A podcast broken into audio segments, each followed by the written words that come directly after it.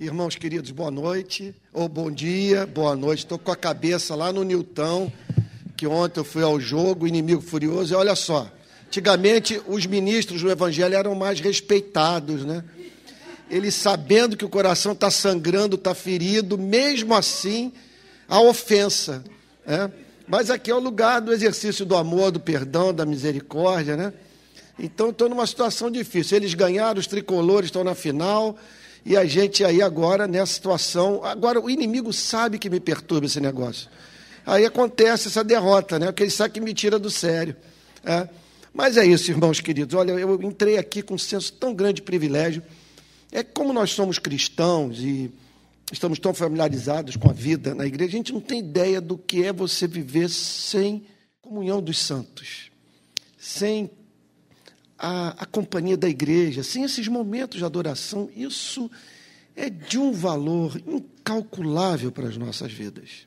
É provisão de Deus para as nossas lutas, para é, o desgaste que é inerente à vida nesse planeta. Aqui, eu sempre sonhei com esses cultos de domingo funcionando da seguinte maneira: é um momento assim de, de profundo refrigério de alma assim que ouvimos a, a voz de Deus e saímos tão encorajados do momento dominical de adoração que estamos preparados para enfrentar a segunda-feira, glorificando a Deus no mercado de trabalho, exercendo nossa profissão com excelência e levando adiante a obra missionária no seu sentido mais amplo, né, que envolve o cumprimento da grande comissão, que é levar as boas novas para todos, os que não ah, conhecem o Evangelho e lutar pela justiça. Né? Irmãos, nós estamos é, indo para o final de uma série de pregações sobre é, os milagres de Cristo, nesses cultos dominicais da manhã. E à noite eu tenho falado sobre as parábolas de Jesus. Então, no último domingo, 15 dias atrás, quando eu tive a oportunidade de pregar, nós demos início a uma análise do texto do encontro do Senhor Jesus com a mulher samaritana. Eu incluo essa passagem nessa série de narrativas que falam sobre o sobrenatural na vida de Cristo, porque Jesus descreveu a vida de uma pessoa com que ele não mantinha contato uma descrição sobrenatural. Então, Jesus demonstrou sobrenaturalmente conhecer a mulher samaritana, pra, trazendo para ela uma informação impressionante e que, e, e que deveria mexer com o coração de todos nós. Tem alguém no universo que tem informações sobre sua vida, sabe tudo, sabe tudo e o conhece como você não conhece, não conhece a si mesmo. Isso é extraordinário, porque nos forma em nós a esperança de, de nos conhecermos. E nesse ponto eu, eu concordo muito com a psicanálise. A psicanálise diz o seguinte: que quando você conhece a natureza dos seus problemas, ainda que não os resolva, você aprende a lidar melhor com eles. Então, a maravilha é saber que tem alguém no universo que nos conhece, que pode comunicar informação sobre a nossa vida que vai nos ajudar um bocado a, a conhecer o por, porquê de nos comportarmos como nos comportamos, de experimentarmos os sentimentos que experimentamos e, a partir, por, portanto, desse conhecimento sobre nós mesmos, revelado pelo Espírito Santo, nós passarmos a lidar melhor com a nossa própria vida. Bom, então peço que vocês abram a Bíblia em João capítulo 4. João capítulo 4, verso 1. Eu vou ler os versículos que analisamos no domingo retrasado. E retomarei a exposição dessa passagem a partir do versículo 11, onde nós paramos. Então, diz assim a palavra de Deus. Palavra de Deus. Palavra de Como é que eu sei que é palavra de Deus? É, os teólogos costumam dizer que a Bíblia, ela autentica a si mesma. Como é que isso acontece na vida do crente?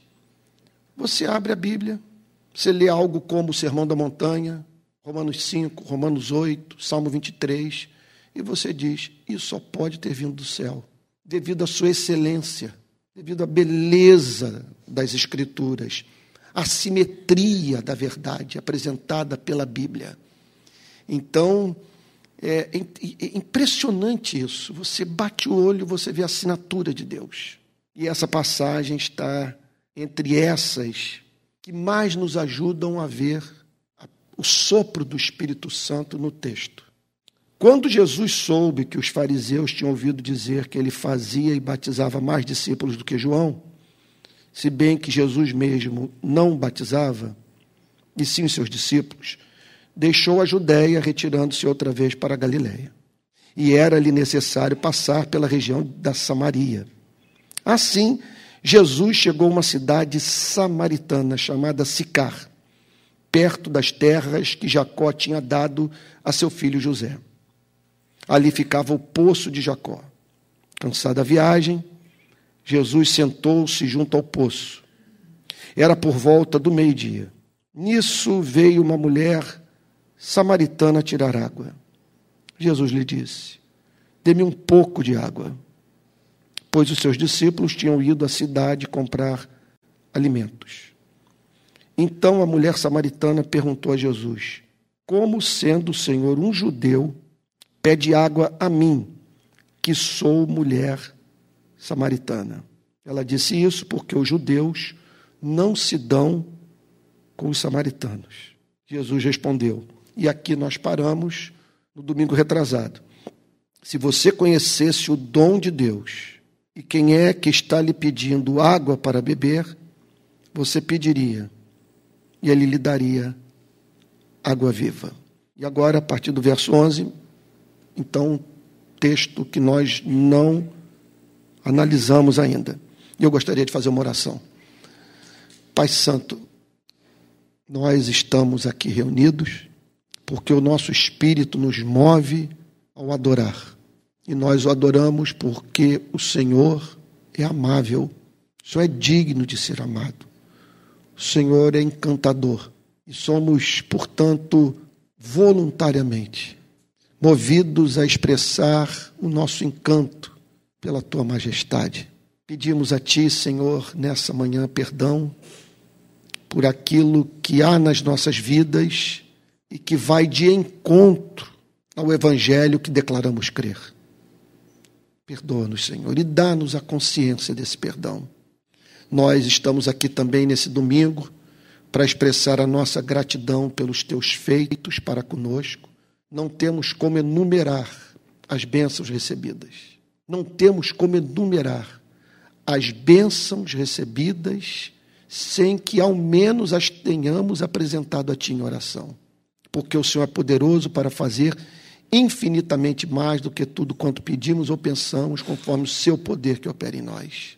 Senhor, e agora que estamos reunidos em torno da tua palavra, nós pedimos assistência do Espírito porque sabemos que a Bíblia é um livro fechado, sem a obra de iluminação do Espírito Santo. Por isso nós pedimos que o Senhor abra o nosso entendimento para, para a compreensão da verdade que esse lugar seja cercado pelos teus anjos. Que tenhamos paz, Senhor. Livra-nos de toda batalha espiritual. Preserva a igreja nessa manhã. E em nome de Jesus, que o espírito de sabedoria, de santidade, de graça esteja entre nós, Senhor.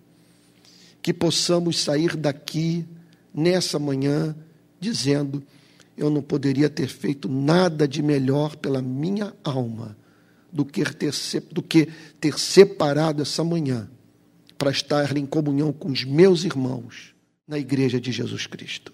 No nome de quem oramos, Senhor, com perdão dos nossos pecados. Amém. Amém. Ao que a mulher respondeu: O Senhor não tem balde e o poço é fundo. Esse é um texto que fala sobre hermenêutica, como que nós podemos interpretar de modo equivocado a palavra de Cristo. E ela aqui, portanto, tratou em termos literais aquilo que o Senhor Jesus estava falando de uma forma mais subjetiva, espiritual, procurando assim atender às demandas da alma daquela mulher samaritana. O Senhor não tem balde e o poço é fundo. De onde vai conseguir essa água viva? Por acaso o Senhor é maior do que Jacó, nosso pai, que nos deu o poço, do qual ele mesmo bebeu, assim como os seus filhos e o seu gado, porque eles estavam ali no poço de Jacó, conforme eu disse naquele domingo, esse poço ele está lá até hoje nessa mesma, obviamente, ali, né? no mesmo local onde Jesus encontrou a mulher samaritana. Eu estive, se me falha a memória, na última viagem a Israel, passei por lá. Um lugar muito bonito. Por acaso o Senhor é maior do que Jacó? Então se tratava de uma mulher que conhecia as narrativas do Antigo Testamento. Uma mulher familiarizada com o conteúdo das escrituras do Velho Testamento. Ela, portanto, é, sabia sobre esses feitos extraordinários de Deus na história do seu povo. E a despeito disso, com uma vida profundamente conturbada, uma vida confusa. E o que nos remete para esse fato? Como que pode haver um, um, um fosso entre a nossa compreensão da Bíblia e a forma como nós vivemos. Me perdoe aqui essa obviedade, mas nem sempre é esse caminho entre a mente e o coração é percorrido em nossa vida. Aquilo que compreendemos com a mente não se torna afeição em nós, não aquece o coração, não modifica a nossa forma de sentir. E, é, e sempre, portanto, nós temos que pedir a Deus graça para que tanto a mente quanto o coração estejam envolvidos nessa nossa relação com a palavra de Deus.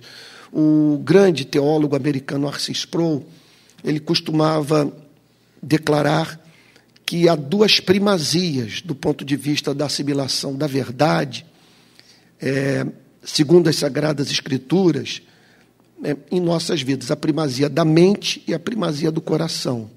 A mente vem em primeiro lugar por uma questão de ordem. O coração não pode se regozijar com aquilo que a mente não compreendeu. Contudo, em termos de importância, nada é mais precioso do que o coração, o coração tangido pela verdade.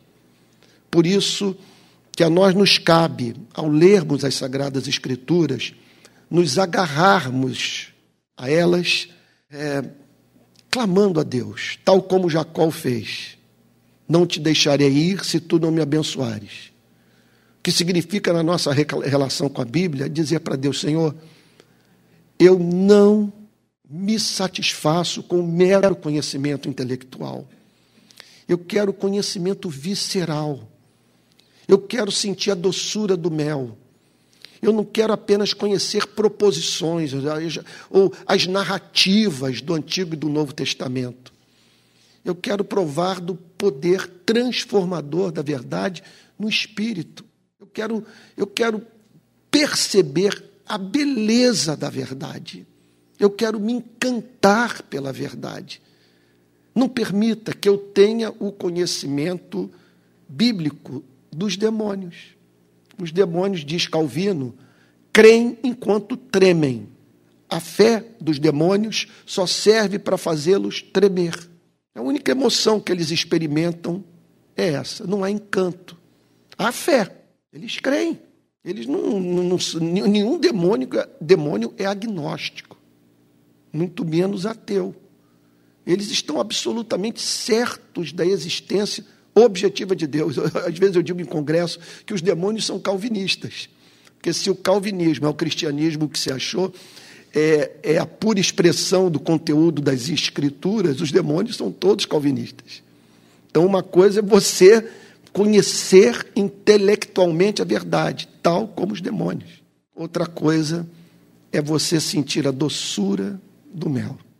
E aí que nós entramos num campo que requer um milagre, porque é necessário que haja uma correspondência entre o nosso espírito e a Bíblia.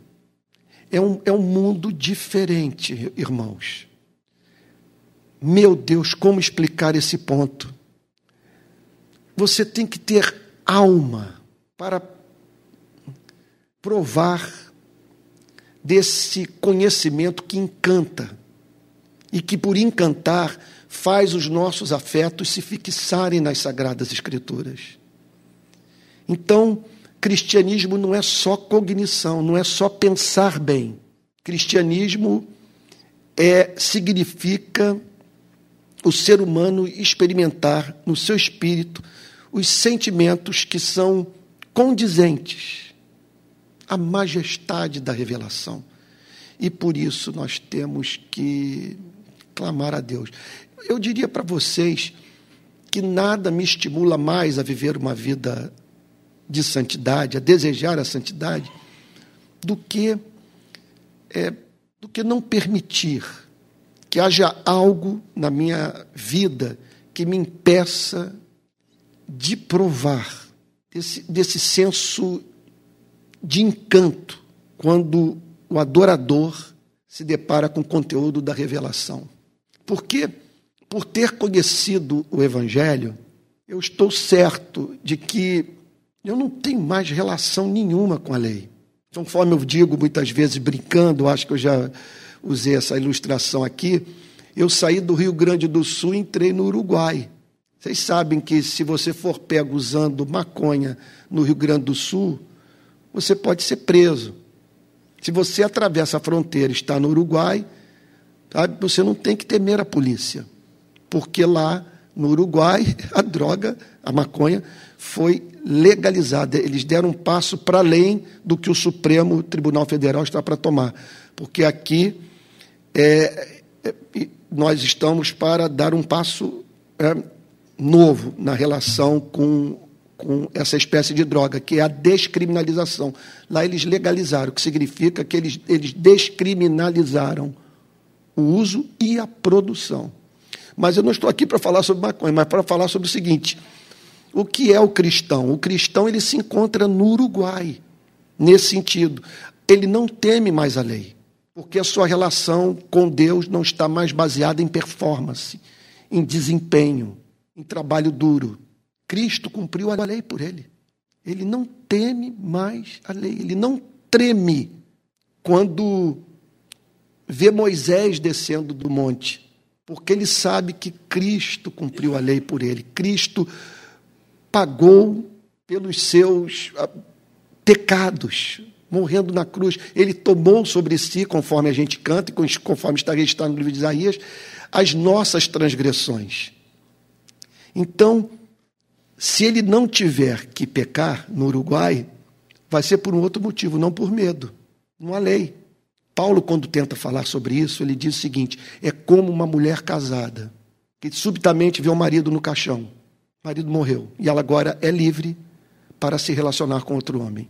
Paulo fala claramente, fala nesses termos em Romanos capítulo 7. Então nós estávamos casados com a senhora lei batia na nossa cara, nos humilhava, dizia que nós não valíamos nada, era uma relação muito ruim. Muito. Aí, de repente, aparece Jesus e nos seduz. E, e, e se apaixona por nós, conforme disse S. Luiz, não porque éramos bonitos, se apaixonou por nós para nos tornar belos. Então, hoje, como a lei não tem mais o que exigir de nós, como não estamos olhando mais para Moisés descendo do Monte Sinai, e sim, usando as palavras de Lutero, olhando para o bebê mamando no seio de Maria, por que nós não pecamos?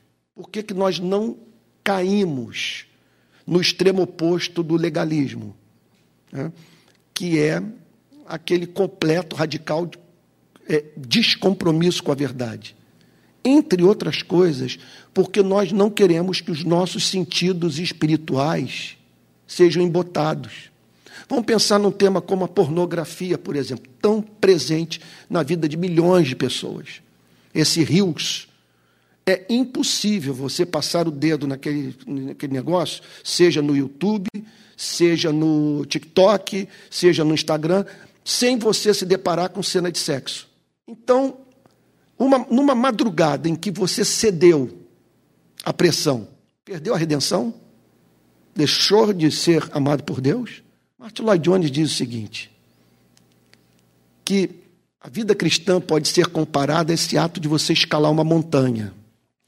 Se no meio do caminho você tropeçou e caiu, você não precisa voltar para o sopé da montanha para retomar o caminho e fazê-lo novamente. Você pode se levantar ali, do exato ponto onde caiu. Então, por que não pecar? Um dos motivos é esse.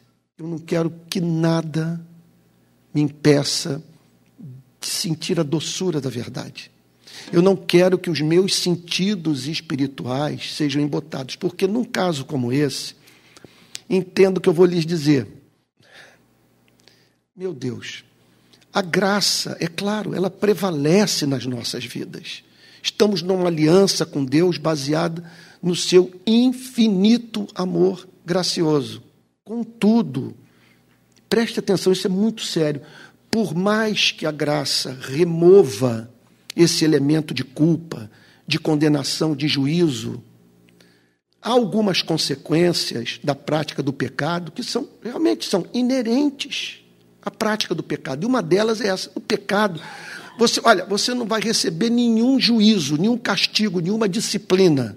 Você, vamos dizer assim dizer, é, você não sofrerá é, nenhum juízo temporal em razão do mal que você praticou, ou do hábito que você permitiu que fosse criado, mau hábito que você permitiu que fosse criado na sua vida.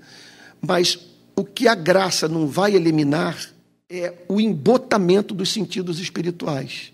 Você está entendendo? Porque tem que. É como o seguinte: é, na minha experiência com aquele cafezinho que você toma é, é, depois do, do almoço, não funciona comigo comer o, o, o, o, doce depois do café e tal, porque ele embota o meu paladar para o café. Não, não, isso não acontece com todo mundo. Então, se eu vou comer um chocolatezinho antes do café, eu prefiro comer o chocolate depois, porque antes é ruim, ainda mais que eu tomo café sem açúcar. Né? Não sei se alguma, algum movimento inconsciente de, de penitência, alguma coisa assim, mas está me fazendo bem, né? Ficar, conseguir banir o açúcar da minha vida. Então a mesma coisa acontece com os nossos sentidos espirituais. Bom, tudo isso, só para destacar esse fato, essa mulher samaritana estava familiarizada com o Pentateuco, conhecia, o, o, em parte, pelo menos os cinco primeiros livros da lei, né, os cinco primeiros livros do Antigo Testamento. E, contudo, havia um descompasso entre a sua compreensão das Sagradas Escrituras e a forma como ela vivia. Vamos prosseguir. Ai, meu Deus, gastei muito tempo nesse ponto. Jesus respondeu: Quem beber desta água voltará a ter sede. Então ali estava Jesus, aparentemente falando uma obviedade. Qual obviedade? Que quem bebesse literalmente da água daquele poço voltaria a ter sede. Quer dizer, não, não, não houve um só caso, do ponto de vista da relação de um ser humano com aquele poço, de uma pessoa que tenha bebido da água do poço de Jacó e que não tenha mais precisado retornar a ele ou a qualquer outro poço, a fim de ter a sua sede é, saciada. Não houve um só caso. Não há nenhum na história da humanidade de alguém bebeu, de alguém que bebeu água de uma vez por todas, sem precisar ingerir água novamente. É uma dependência. Deus nos fez assim, nós dependemos do planeta para viver. Agora, o que não é tão óbvio nesse texto é essa extraordinária declaração de Cristo referente ao funcionamento da psique humana. Quem beber desta água voltará a ter sede. Ele está falando, portanto, de seres que, por terem sido criados à imagem e semelhança de Deus, tem uma demanda radical, inerente a essa imagem e semelhança, repito, por felicidade. Nem o cristianismo erradica esse anelo por ser feliz. E Jesus aqui simplesmente reconhece que nós somos seres do desejo. Agora, cercados nesse planeta por aquilo que promete satisfazer esse anelo por felicidade e que não cumpre o que promete. É isso que ele está dizendo. Quem beber desta água voltará a ter sede, mas aquele que beber da água que eu lhe der nunca mais terá sede. Irmãos, é uma coisa assim impressionante. Então, ele está falando daquilo que atende provisoriamente esse nosso desejo por ser feliz, mas que nunca satisfaz, que gera dependência, que faz que vivamos em função daquilo que por algum motivo passamos a considerar a razão de ser da nossa vida. O que ele está dizendo é o seguinte: que enquanto você se dedicar a essa espécie de coisa que identifica, que vai torná-lo pleno, você viverá sujeito à mais profunda e dolorosa dependência espiritual, psicológica que o escravizará e com consequências prejudiciais, as mais diversas para todas as áreas da sua vida. É daí que surgem as guerras, os conflitos, as separações, as divisões, porque tudo que nós identificamos como obstáculo no nosso caminho para a obtenção do prazer que identificamos naquilo que estabelecemos como a razão de ser da nossa existência, vai despertar em nós os sentimentos é, mais patológicos. É ira, é ansiedade, é culpa. E nesse contexto, Jesus declara: Mas aquele que beber d'água que eu lhe der, nunca mais terá sede. Então, o que ele está dizendo é que existe um suprimento para as nossas demandas de alma. E o que ele promete, e seria muita crueldade da parte de Jesus, tocar num tema como esse, que nos é tão caro, sem que ele pudesse cumprir o que prometeu. E o que ele promete nessa passagem, pela infinita bondade de Deus, é que o Deus que nos criou, a sua imagem e semelhança, que nos conhece, tem a nos oferecer aquilo que atende às nossas mais profundas demandas, repito, de alma.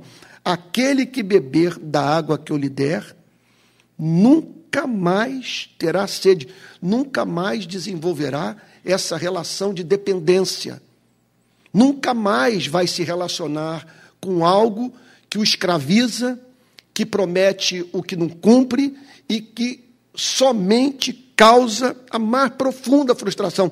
Olha, eu me lembro de duas passagens tiradas das pregações do Martin Lloyd Jones que são bastante ilustrativas desse ponto. Numa delas, ele já no final da vida, ele morreu em 1981, é, câncer, e, e na cama, ele, sem poder trabalhar, ele, ele não concluiu a série de pregações sobre a carta de Paulo aos Romanos. Ele terminou no capítulo 14, se minha, se minha memória não está enganada. O reino de Deus não é justiça, não é comida nem bebida, mas justiça, paz e alegria no Espírito Santo. Ele parou, ele parou na palavra paz. E ali terminou essa série extraordinária de pregações. Mas ele conta ali o seguinte: ele no leito, chamado leito de morte, ele diz o seguinte: se eu dependesse do meu ministério como pregador para ser feliz, eu estaria perdido, porque aqui estou eu nessa cama sem poder pregar novamente, fazer aquilo que eu mais amo. E ele conta, numa das suas pregações, da história de um pregador presbiteriano chamado Eduard Payson. Esse homem foi levado a, de uma forma muito sincera, dar o seguinte testemunho, relatado anos depois pelo Martin Lloyd Jones, que leu o que esse pregador presbiteriano disse e o que ele declarou. Olha, eu passei a minha vida inteira acreditando que se eu perdesse tais e tais coisas, a minha existência se tornaria deplorável. A vida nesse planeta completamente desprovida de sentido. Então, passei grande parte da minha vida temendo perder aquilo que se me afigurava como algo sem o que eu não poderia viver. E, contudo, agora eu sou feliz mais do que fui em toda minha vida. Embora encontre-me numa cama sem a mínima esperança de sair desse leito de morte. E aqui eu aprendi que Jesus é suficiente para fazer o ser humano feliz.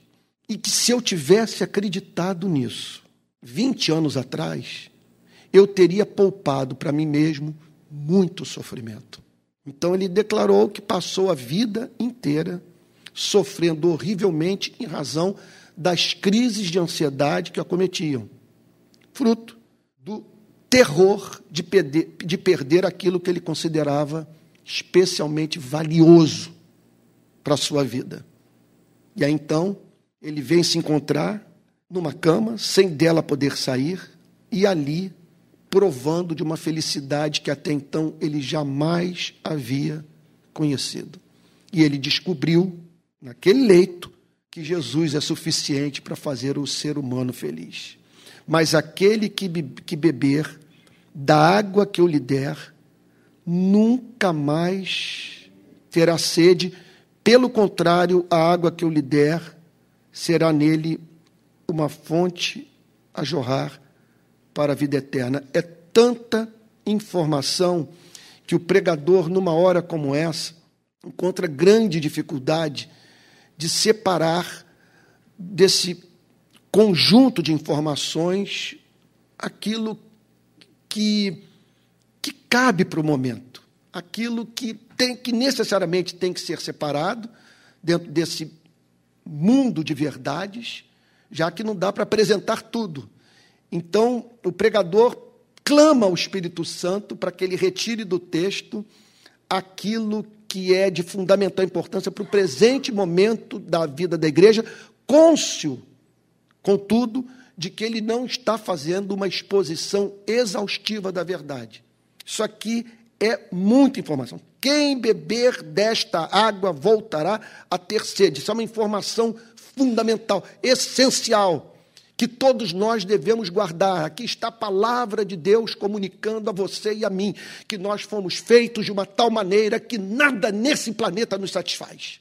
Nós precisamos, portanto, lidar com a vida pegando leve as coisas. Eu diria o seguinte: nada deveria nos embasbacar. Está em Londres, está em Paris, sei lá, está nos Alpes suíços, se tornar uma figura pública ou realizar os seus sonhos acadêmicos, o que for.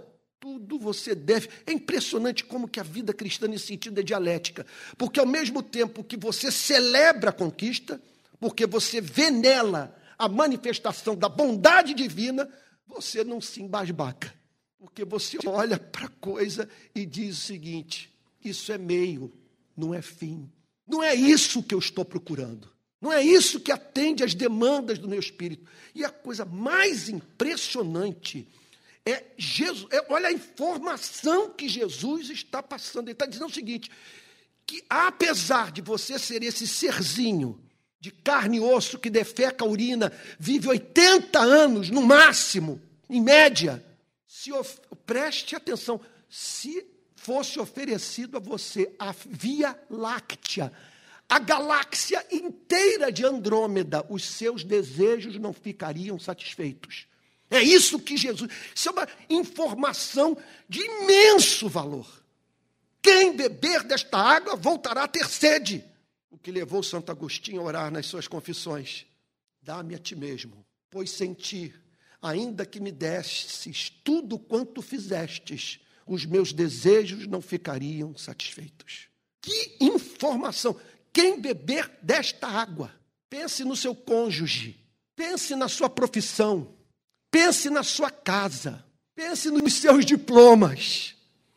quem beber desta água vai voltar a ter sede. E a maravilha é que com essa informação, você não apenas se livra desse deslumbramento, como também você não permite que a coisa o escravize. Mas aquele que beber da água que eu lhe der, nunca mais terá sede. Vamos lá. Aquele que beber. Está falando que o cristianismo é essencialmente experimental. É mais do que assimilação doutrinária. É uma experiência viva. É algo que, que tem como objetivo atender suas reais necessidades. Portanto, é algo que eu não sei o que está vendo, que está um ar-condicionado, ele está indo, está voltando, isso é normal mesmo? Não é normal? Tá, é assim mesmo, né? Então ele está. Então tá. E como é que está? Está muito frio para vocês aí?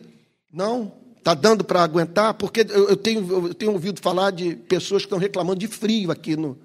Está tá, tá dando para suportar? Está tranquilo? Então tá bom. Vamos, vamos prosseguir.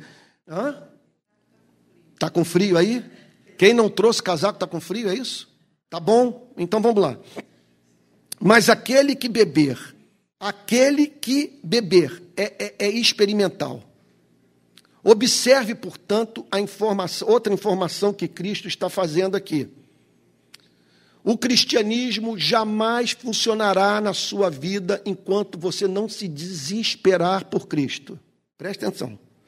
Se você não se dirigir para, se você não se dirigir para ele, a partir dessa convicção, eu tenho uma necessidade que só Ele pode suprir. Enquanto isso não entrar na sua cabeça, você jamais entenderá o sentido de buscar-me-eis e me achareis quando me buscardes de todo o vosso coração. O cristianismo não funciona na vida, seja quem for, sem vir acompanhado desse desespero, que pode ser metafísico, que pode ser moral. Eu corro para ele porque eu encontro nele o que oferece sentido à minha vida, e eu corro para ele porque eu encontro nele um perdão, que só ele é capaz de comunicar à minha alma após a experiência de contato, contato que humilha com a lei de Deus. Aquele que beber da água que eu lhe der, é uma experiência viva com Cristo, é algo que é comunicado por Cristo, é, uma, é alguma coisa que Cristo, portanto, compartilha com o espírito humano. Aquele que beber d'água que eu lhe der, nunca mais terá sede. Não significa a, a eliminação do desejo, mas veja, a absoluta certeza de que você encontrou na vida uma fonte perene de alegria, de felicidade, de bem-aventurança e a maravilha que ninguém vai poder roubar de você. Um amigo seu pode puxar o seu tapete onde você trabalha. O amor da sua vida pode também enjoar de você e o abandonar. Sua beleza física pode subitamente sofrer severas avarias. A vida é dura, curta, incerta, mas há uma benção. Há algo na sua vida que ninguém pode roubar. É isso que ele está dizendo. Nunca mais terá sede. Pelo contrário, a água que eu lhe der será nele uma fonte a jorrar para a vida eterna. Então, meu Deus, a, água que eu lhe der será nele uma fonte a jorrar para a vida eterna. O que ele está dizendo é que você se tornará livre da tirania das circunstâncias. Você a promessa, a promessa consiste no anúncio da obtenção de uma autonomia com relação à vida. É uma fonte que vai jorrar para a vida eterna dentro de você. Essa é a promessa que ele está fazendo. É uma alegria íntima fruto do vero conhecimento de Cristo, da presença bendita do Espírito Santo no seu e no meu coração. Será nele uma fonte a jorrar para a vida eterna. É a promessa de autonomia a partir de uma dependência exclusiva da graça de Deus que está em Cristo Jesus, o nosso Senhor, e graça que se chama Espírito Santo. Que maravilha, gente. Pelo contrário, a água que eu lhe der será nele uma fonte a jorrar para a vida eterna. A mulher lhe disse: Senhor, quero que me dê essa água para que eu não tenha mais sede, nem precise vir aqui buscá-la. Ela continua interpretando de modo literal a mensagem de Cristo, com um profundo problema aqui, portanto, de hermenêutica. Jesus disse: Vá, chame o seu marido e volte aqui. E aí, Jesus passa para ela, apresenta a ela um, um pedido: traga o seu marido e volte aqui. Ele provoca uma discussão, ele mexe com a alma daquela mulher, procurando assim estabelecer um contato com aquilo que havia de mais íntimo no coração da samaritana. Ao que ela responde com profunda honestidade: Não tenho marido.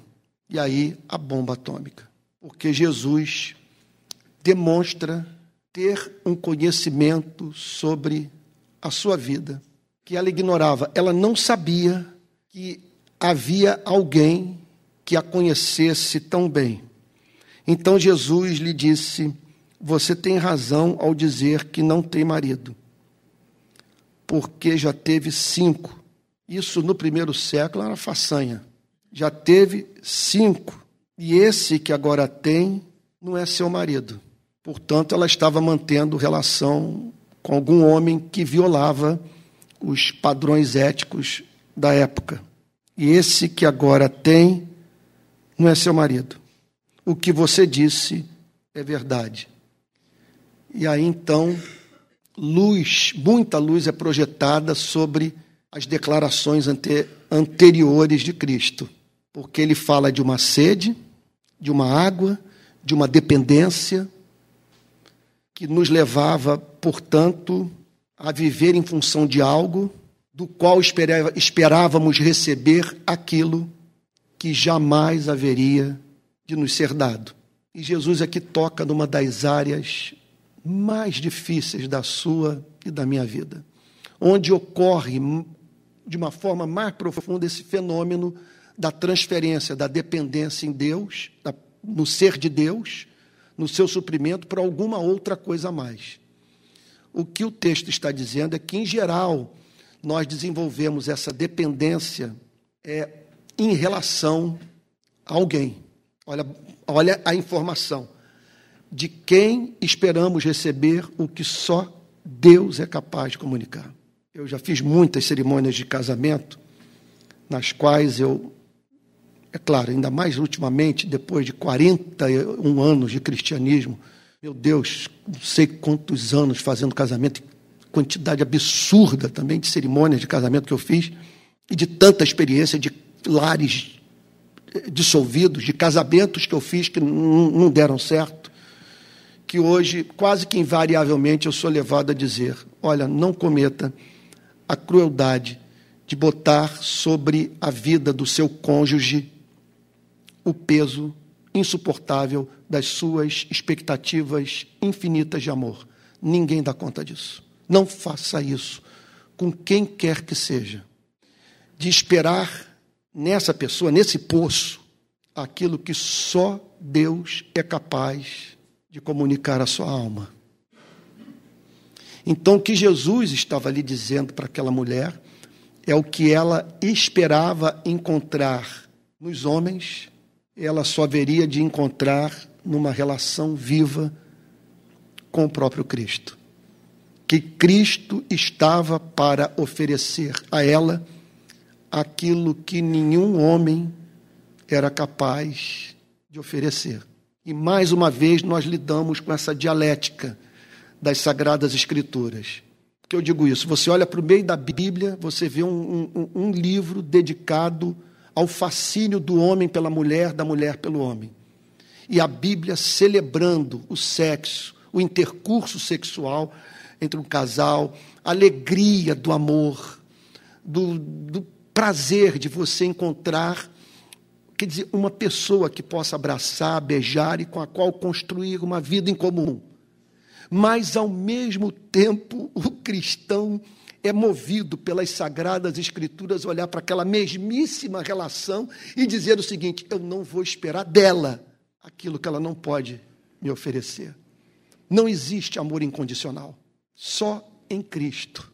Amor eletivo, amor que diz assim: olha para você e diz: olha, eu assumo você com a sua litose, com as suas rugas, sabe, com os seus cabelos. Venha do jeito que você está, porque eu elegi você, eu predestinei para você ficar bela, para virar o, o, encanto dos meus olhos, a alegria do meu coração. Onde encontrar esse amor? O que Jesus está dizendo é que nós só encontramos no Criador. No Criador. Isso, e gente, isso é real. Isso é real. Você já foi batizado com o Espírito Santo? Você já recebeu a bênção pentecostal? Eu não estou perguntando se você tem o Espírito Santo. Se confessamos que Jesus Cristo é o Senhor, nós temos o Espírito Santo. O que eu estou perguntando é se você conhece alegria indizível e cheia de glória. Você conhece isso? Você, você, você sabe o que é? Palavras de John Flavel, pregador calvinista puritano. Quando eu fui batizado com o Espírito Santo, eu contemplei o rosto amável da morte. Porque Jesus se tornou tão doce, tão real, o céu tão desejável, que ele passou a ver a morte como amiga, uma vez que a morte viabilizava o seu sonho de estar com Jesus, o amado do seu coração. Você tem razão ao dizer que não tem marido, porque já teve cinco e esse que agora tem não é seu marido o que você disse é verdade. A mulher então lhe disse: Agora eu sei que o Senhor é um profeta, porque o profeta, entre outras coisas, ele revela essa capacidade de levar o ser humano, mediante a sua pregação, a ter contato com sua própria alma. Essa que é, essa que é a maravilha do ministério de pregação. Por que, que as pessoas choram do, durante o culto? Eu já vivi experiência de abrir as minhas pernas, botar a cabeça entre os joelhos e não conseguir parar de soluçar no momento do culto. E por quê? Porque no ato da pregação ocorre o fenômeno da profecia. A palavra sai, às vezes, sem que o, o profeta tenha consciência do que está dizendo. E a palavra o faz ter contato com a sua alma. E o que o comove é você ser levado a dizer: Eu sempre soube que, que isso era verdadeiro sobre minha vida, que essa era a verdade da minha vida. Como que eu pude ocultá-la? Como que eu pude, durante tanto tempo, negá-la para mim mesmo? E essa mulher foi levada a dizer: Agora eu sei que o Senhor é um profeta, porque é evidente que nós não nos conhecíamos é o nosso primeiro encontro. O senhor é um judeu que ousou separar tempo para conversar com uma mulher e uma mulher samaritana. Nunca nos víamos. E o Senhor, portanto, comunica a mim essa informação da minha mais profunda intimidade. Veja que o Senhor é profeta. Os nossos pais adoravam neste monte, mas vocês dizem que em Jerusalém é o lugar onde se deve adorar. Esse era um dos motivos da rivalidade entre os samaritanos e os judeus. Mas vamos prosseguir, não quero me ater a isso. Jesus respondeu: mulher, acredite no que digo, vem a hora em que nem neste monte, nem em Jerusalém, vocês adorarão o Pai. Meu Deus, é tudo. Nessas horas que nós vemos o cristianismo, não pode ser resumido a sexo, tabaco e álcool. A moralidade, boas maneiras. Moral tocada a um, um pouco mais de emoção. Cristianismo é a vida de Deus na alma, é beber dessa água, é desenvolver essa autonomia em relação à vida, é se livrar da tirania das circunstâncias e que em, em que consiste essa vida bem-aventurada de você divisar o Pai de você ter agora no universo um objeto de adoração, alguém para quem convergem todas as suas emoções, todo o seu desejo de contemplar o belo, de fazer poesia para o belo, de adorar o belo, de cantar os seus salmos para o belo. É isso que ele está dizendo. Olha só, mulher, acredite no que te digo, vem a hora em que nem neste monte, nem em Jerusalém vocês adorarão o Pai. Não há nada mais excelente no universo do que o Pai. Porque o que vamos parar para pensar? Vamos lá. Digamos que tudo isso seja verdade como nós acreditamos. Pense na existência de um ser. Vamos pensar no significado da palavra Deus. Deus pressupõe pelo menos quatro coisas: autoexistência, não é criado. Existe pela necessidade do seu próprio ser. É causa não causada de tudo o que foi criado. Segundo, imutabilidade. Como alguém já disse, o tempo não põe rugas na face de Deus. Terceiro, infinidade. Não é limitado pelo tempo, pelo espaço. E por fim, unicidade. Não há outro igual a ele. Pense num ser todo poderoso, diante de cuja a presença todos os átomos, todas as moléculas dizem amém. Pense no ser que preenche o universo com todo o seu ser, que é imanente na sua criação, independente em relação a tudo que ele criou. Pense num ser que é capaz de dizer: a porta que eu fecho ninguém abre, a porta que eu abro ninguém fecha, e que ao mesmo tempo seja doce, misericordioso, longânimo, leal, paciente e a quem você pode chamar de pai. Então, o que é o cristianismo? Pare para prestar atenção. Em nome de é a vida de Deus na alma, a fonte autonomia, há um rio cujas correntes alegram a, cidade de Deus, o santuário das moradas do Altíssimo. Então, você, tem, você, você experimenta uma alegria. Você nunca viveu isso, não? De você subitamente, às vezes você tem dirigindo o carro, você está na praia. Não sei, outro dia eu experimentei isso, tomando aquele vinhozinho com muita moderação e vendo as luzes do bistrô batendo nas taças, aquele colorido, aquela, aquele, aquelas luzes, aquele brilho, aquilo me remeteu para o infinito, para a transcendência. Outro dia lá em casa, outro dia lá em casa, era um sábado, o vizinho botou o som nas alturas. Eu falei, pô, ninguém faz isso aqui no condomínio, botar o som tão alto assim. O que está vendo? Esse rapaz, mas pelo menos a música é boa, era uma música americana. Aí depois ele botou a segunda música. Eu falei, continua o som alto, mas o cara tem bom gosto, porque a segunda música era boa. Na terceira música, era uma música francesa. Eu fiquei tão comovido que eu saí do meu quarto, fui para o jardim, encostei na pilastra e comecei a chorar. Porque é como diz um, um, um Francis Schaeffer declara isso, citando um outro autor cujo nome eu não me lembro, que o papel da música é acalmar a mente a fim de possibilitar a ação de Deus, a influência divina. Enquanto eu via a música, era como se, meu Deus, todas as injustiças do mundo estivessem caminhando para o seu fim. Ali, através daquela música, me foi apresentado um reino de justiça, de paz, onde o amor reina. E de tão comovido eu fiquei, que eu atravessei a rua e fui para casa do vizinho. E falei, amigo, eu sou teu vizinho, eu moro aqui nessa casa. E, na época não tinha streaming. Eu gostaria de pedir a você se daria para você passar o seu CD para eu poder gravar. Eu acho que isso não é correto, né? mas eu, foi o pedido que eu fiz, que eu queria guardar. Aí sai de dentro de um automóvel, ele estava dentro do carro. ele estava dentro do carro da garagem, dentro da garagem dele.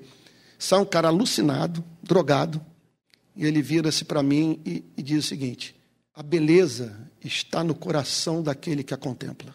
Eu falei, eu já ouvi isso com Agostinho, já ouvi isso com Jonathan Edwards, que não há conversão sem correspondência da alma com Deus. Você tem que estar no mundo do amor para entender Deus. Você tem, que, você tem que ter sensibilidade para essa verdade. Isso aqui, por exemplo, que eu estou pregando para vocês, é insuportável para um número incontável de pessoas. Não tem o mínimo interesse pelo texto da mulher samaritana. O que o mantém atento. Você tem a vida de Deus na alma. Que Deus lhe deu sentido espiritual, percepção desses fatos. E aqui é isso. Você encontra alguém para quem adorar. Vocês adoram o que não conhecem. Nós adoramos o que conhecemos. Eu vou parar por aqui, tá muito vai ficar. Isso aqui é muito material. Vou parar por aqui, eu continuo na semana que vem. Vamos lá. Aproveitando que aqui é tudo novo e e a gente tem liberdade no espírito para dar forma que julgarmos apropriada para a nossa igreja que está nascendo. Vamos lá, eu vou fazer uma pergunta. Do que você leu até agora nessa passagem, o que mais o impressionou? Pode falar em voz alta. O que mais tocou o seu coração? Esse é o momento da profecia. Quando vocês se reunirem, um tem palavra, outro tem salmo, outro tem cântico. Você diria o seguinte, Antônio, de tudo o que eu vi nesse diálogo com, de, do Senhor Jesus com a samaritana, o que mais tocou minha alma foi isso. O que eu julgo mais relevante é essa verdade. Alguém quer falar? Pois não, minha querida. É isso. Você quer matar o seu cônjuge? Espere da parte dele o que só Cristo. Porque casamento, gente, é flatulência, é litose, é um, um vai para um lado, é tudo isso junto, misturado. Gente, só Cristo tolera a nossa litose. Só Cristo. É, é isso. Ele, ele, não é, como diz o C.S. Lewis, não é porque somos belos. Simplesmente ele olhou para você e falou o seguinte: essa história de que, veja só, o amor, quando a gente fala que o amor é incondicional, note bem. Olha lá, vamos lá. Não é um amor que vai tolerar as nossas imperfeições ad eterno. Ele é incondicional porque ele é capaz de nos amar apesar de nós. Por isso que o nome desse amor é graça. Mas justamente por ser incondicional, que é uma terrível coisa ser amado por ele. Porque ele é ciumento. E ele não vai dar descanso a você enquanto não vir partícipe da beleza dele. Ele, vou usar uma, um linguajar bem reformado, ele o predestinou para a beleza. Ele o predestinou para um dia olhar para você e dizer: Tu és a minha filha amada, em você eu tenho deleite. Em que consiste a felicidade de Deus? É na muta é, contemplação da beleza. O pai contempla a beleza do filho. O filho contempla a beleza do pai. E o que o texto está dizendo, que a Bíblia nos ensina, é que nós vamos nos, ser, nos tornar partícipes dessa beleza. Isso é maravilhoso. Então, perfeito. Os casamentos são destruídos em razão. A melhor coisa que nós podemos fazer pelo casamento é ser batizado com o Espírito Santo. Sim, você está ou se você não gosta dessa terminologia, usa qualquer outra. É como diz o, o reverendo Antônio Elias, saudoso reverendo Antônio Elias. Alguém perguntou para ele, o que é o batismo com o Espírito Santo? Olha, o que eu não sei, só sei que é uma coisa que você não tem, eu não tenho. então, então, porque você nessa plenitude, você, você tomado dessa plenitude, possesso pelo Espírito, você é livre para amar. Não funciona mais por déficit. Né? Aqui, quem mais? Isso, é verdade. É, é verdade. Ah, graças a Deus. É, isso. É, é isso mesmo. Minha irmã, você, claro, uma noite vendo pornografia não vai levar à minha salvação. Sim, Estou teologicamente errado? Estou em Cristo. Estou em Cristo. O que? É, destiná-las, eu predestino, eu vou fazer de tudo para você se tornar. Eu sei que eu não tenho esse poder, mas essa forma de você amar, esse modo eletivo de amar. Vamos lá. Isso. É. É verdade. É verdade. Sem dúvida. Amor também, esse amor né, que abandona as 99 ovelhas e vai em busca daquela. Né? E provavelmente uma mulher, cinco homens, estava no sexto, ia ter uma beleza toda especial. Né? E aí surge na vida dela um homem que não ficou olhando para os seios dela, não ficou olhando para as coxas dela. Se interessou por ela, por vê-la salva, santa, adorando o Pai, batizada com o Espírito Santo, cheia do Espírito. Coisa maravilhosa. Aliás, estava sozinha, Olha, eu, eu, vou, eu vou dar um toque aqui, um pouquinho pesadinho aqui para os homens, assim e tal. Mas eu acho que essa passagem serve de vetor para a forma como nós administramos a nossa sexualidade. Eu não quero ficar de moralismo, mas eu não quero me relacionar com nenhuma mulher que receba da minha parte um tratamento que não aproxime de Jesus. Não acho que isso seja moralismo. Eu quero lidar com as mulheres como Cristo lidou com essa moça. Alguma outra? Vamos lá? Pois não, minha irmã, primeiro as mulheres, depois os barbados aí. Camisa do Flamengo não fala. Pois não, querido. É verdade. E, e, e, pode pegar a gente lavando louça, no banheiro, na praia, dirigindo. Uma vez foi um, eu dirigindo o carro. Foi um negócio tão poderoso, eu estava no Salesiano. Aí passou um pássaro, e o pássaro. Aí, um monte de coisa. Talvez até Deus use o meu déficit de atenção nessas horas, um monte de pensamento ao mesmo tempo na cabeça. Quando eu vi aquele pássaro passando, aquilo me remeteu para a metafísica, para o Criador. Eu falei, ele está ali, como que ele pode estar aqui? Meu Deus, isso é o teu poder. Aí eu me curvei. Eu estava no volante, eu me curvei para me, como se eu estivesse me submetendo à soberania divina. Bom, pois não, minha irmã querida. Isso, isso. É verdade. Amém, amém. Amém. Minha irmã, olha, vou ter duas coisas a dizer. A irmã é uma bem-aventurada, porque Deus abriu seus olhos. E me parece que o, o rapaz que está ao seu lado é o seu esposo. Tu és um bem-aventurado, hein, Vaso? Está casado com uma mulher que tem essa percepção aí da vida, isso é um tesouro. Que Deus o abençoe também. Sabe? Já está abençoando. É, quem mais? Ai, tá bom, estamos no reino da graça, o, o pecado. Eu interpreto essa camisa como uma provocação ao ministro do Evangelho, mas vamos lá. Isso. É. É. É. É verdade.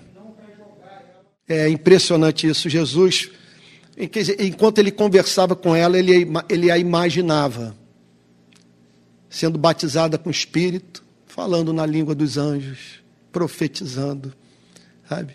Que homem daquela cidade era capaz de lançar esse olhar sobre a vida daquela mulher? E, e, o que ele está dizendo é o seguinte: você está para adorar o Pai e a partir do transbordamento de felicidade do seu coração, que será comunicado pela graça divina à sua vida. Alguém mais? Pois não, querido.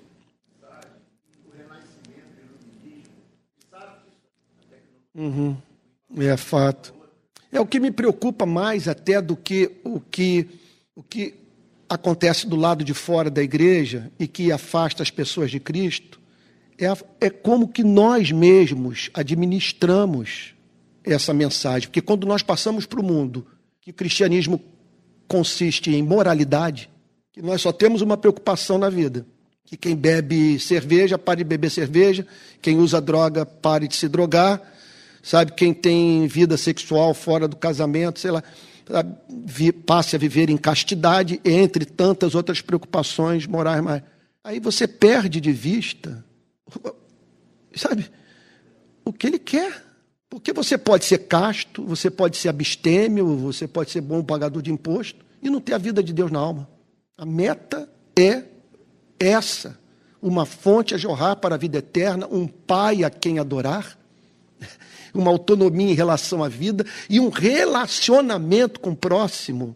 Meu Deus, isso que eu acho. Pra, eu, agora eu vou dizer o que, que me toca muito. É a partir dessa plenitude eu ser livre para amar. O cristão é alguém que olha para a vida e diz o seguinte: eu não tenho mais pelo que lutar, porque eu sou do meu amado e o meu amado é meu. Então sou livre para servir, para viabilizar a felicidade das pessoas, porque eu já conquistei tudo que eu esperava. Não estou dizendo que você vai deixar de ter ambição acadêmica, vai deixar de sonhar sua profissão. Não estou dizendo isso. O que eu estou dizendo é que a sua dedicação a todos esses campos da vida não é movida por esse déficit de alma. Você se dedica a essas tarefas porque é por meio delas que você ou, ou, ou, delas você oferece esse, esse senso de, de valor pessoal. Não! Você é dele, ele é seu. E tudo isso que você faz, você faz como culto, uma adoração. E, do, e quando paramos para pensar no casamento, né, é isso, você não vai esperar dele o que né, não pode ser dado. Aliás, o que você já tem, né? É isso. Vamos ficar de pé e vamos orar?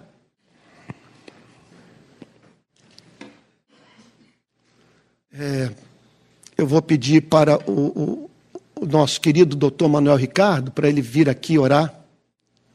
Orar, eu vou pedir para a querida Liane, a nossa psicóloga amada, para vir aqui também orar. Aí fica um rapaz e uma moça, tá bom? E pode usar aqui o púlpito? É, da moça. Então tá bom, vamos orar pedindo a Deus, né, que assim que tudo isso se torne real para a nossa vida, né? Então pode orar. Pai querido, Deus amado, nós queríamos te agradecer pelo culto de hoje, Senhor, por tudo que foi ensinado aqui, por tudo que nós aprendemos, Senhor. Senhor, nos ajude, Senhor, a colocar todas as nossas expectativas de felicidade em Ti, Senhor. Porque nós sabemos, Senhor, que todas as coisas passam, Senhor, mas Tu não passas jamais, porque Tu és eterno, Senhor, porque Tu és Deus, Tu és imutável. Então a verdadeira felicidade nós só conseguimos a partir de, de Ti, Senhor. Nos ajude, Senhor, a provar a água viva, Senhor. Essa água viva, Senhor, que só, só Tu pode nos dar, Senhor. Nos ajuda, Senhor, a termos uma ortodoxia, entendermos as Escrituras, Senhor, mas de forma transcendente, que isso nos leve a ter um relacionamento